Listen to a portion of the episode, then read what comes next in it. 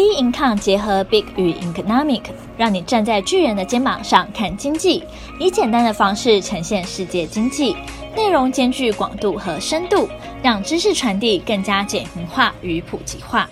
在进入今天的主题之前呢，先回应一下我们的听众菊鸟妈呢，在我们的 App 上的留言，那有提到说啊。最近呢，都在坐等准先生的部分，因为实在香啊，觉得我们的内容见解独到。那谢谢我们听众的回应。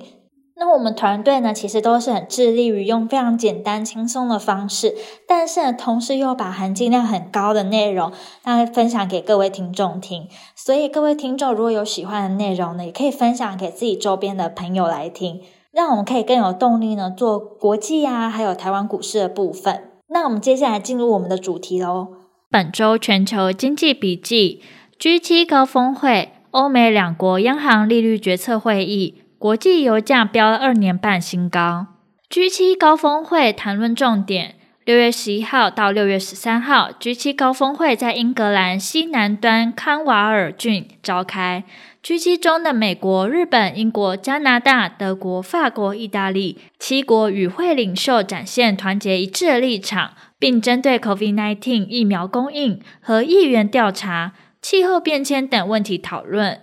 承诺捐助十亿剂 COVID-19 疫苗。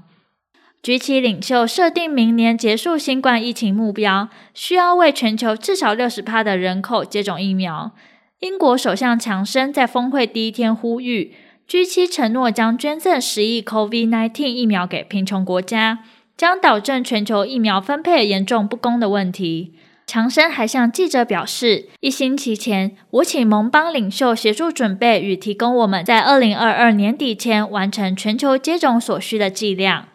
呼吁世卫进行第二阶段议员调查。G7 也呼吁，按照专家建议，由 WHO 组织在中国进行及时、透明、专家主导和基于科学的第二阶段新冠病毒溯源研究。英国首相强生甚至表示，期盼再度调查 COVID-19 疫情的起源。目前为止，英国不幸疫情源自于实验室，全球有必要听取多方意见。虽然大多数公卫专家和政府官员曾驳斥这个观点。但美国总统下令对中国实验室外泄病毒的可能性再度展开调查，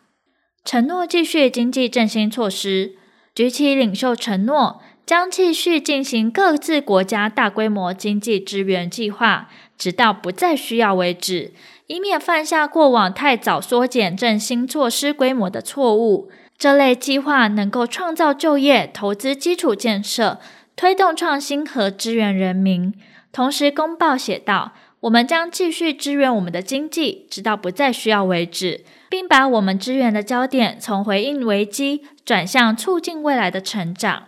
气候变迁峰会距离目标最远的领域可能是气候融资目标。英国宣布，G7 各国温室气体排放量到二零三零年较二零一零年大致减半方针。各国领导人再次承诺，每年向世界上最贫穷的国家提供一千亿美元，以支持他们的能源转型。且每个国家都承诺增加捐款，但并未提及具体的投入资金。此次会议致力交通运输部门减碳，并加速柴油和汽油车销售的转型，促进零排放汽车的普及，终结税务，彻底竞争。G7 现在将继续按国家逐一讨论一项全球最低企业税率十五趴的计划，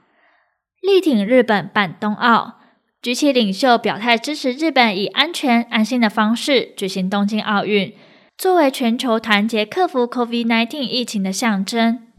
俄罗斯 G7 重申支持保持乌克兰领土完整。谴责白俄罗斯最近在明斯克迫降一架民航机，并逮捕机上一名独立记者的行为。公报表示，我们呼吁俄罗斯紧急调查境内使用化武的情况，并给予可信解释，停止系统性打压独立公民社会与媒体，查明阻止在境内发动勒索软体攻击、滥用虚拟货币进行洗钱和其他网络犯罪的人士。欧美两国央行利率决策会议，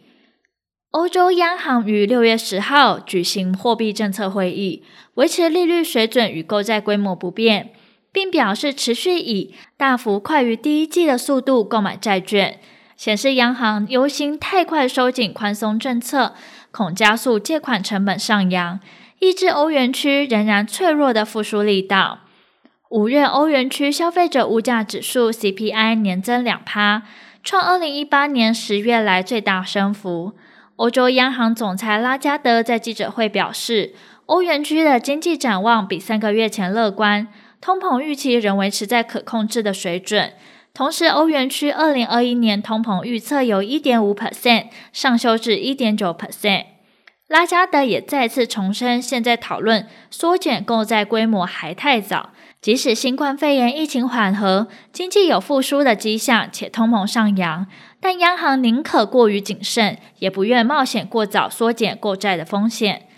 宽松持续的态度，也让投资人聚焦六月十七号 FOMC 会议。六月十号，美国劳工部公布美国五月物价年增率五 percent，写下十三年新高，并创二零零八年以来最大增幅。排除食品能源后的核心 CPI 年增三点八 percent，也创下一九九二年以来新高。五月 CPI 数据创下逾十年的水平，但市场乐观情绪仍然高涨。S&P 五百一连两日再创新高，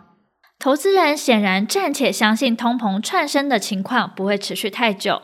但联准会的态度才是关键。美国费的主席鲍尔曾表示，通膨只是暂时性的问题。央行将允许通膨率高于二趴的标准，在劳动力市场反弹以前将不会上调，因此市场预期不会采取任何行动，但可能会微调对利率和通膨的预测。乐观预测，Fed 将维持宽松货币的政策不变。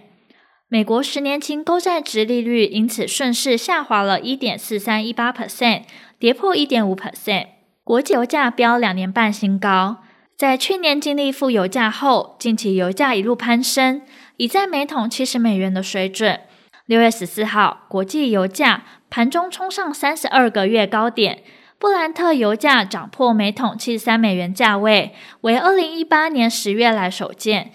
反映供应紧俏而需求前景看升。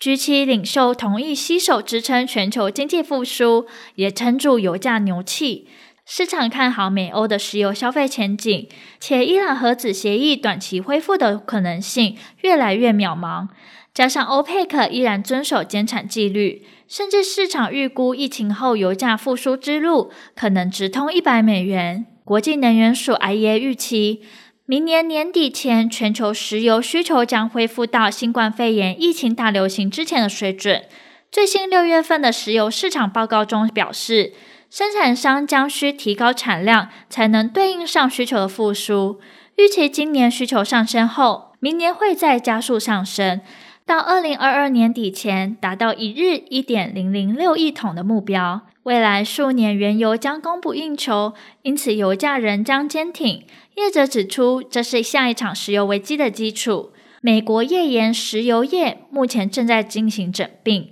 并且承受强大的环保压力。而后续市场走势仍需要持续关注将公布的重要经济数据。本周重要经济数据公布时程将公布在我们并看官方网站上。本周全球经济笔记，我们下周见。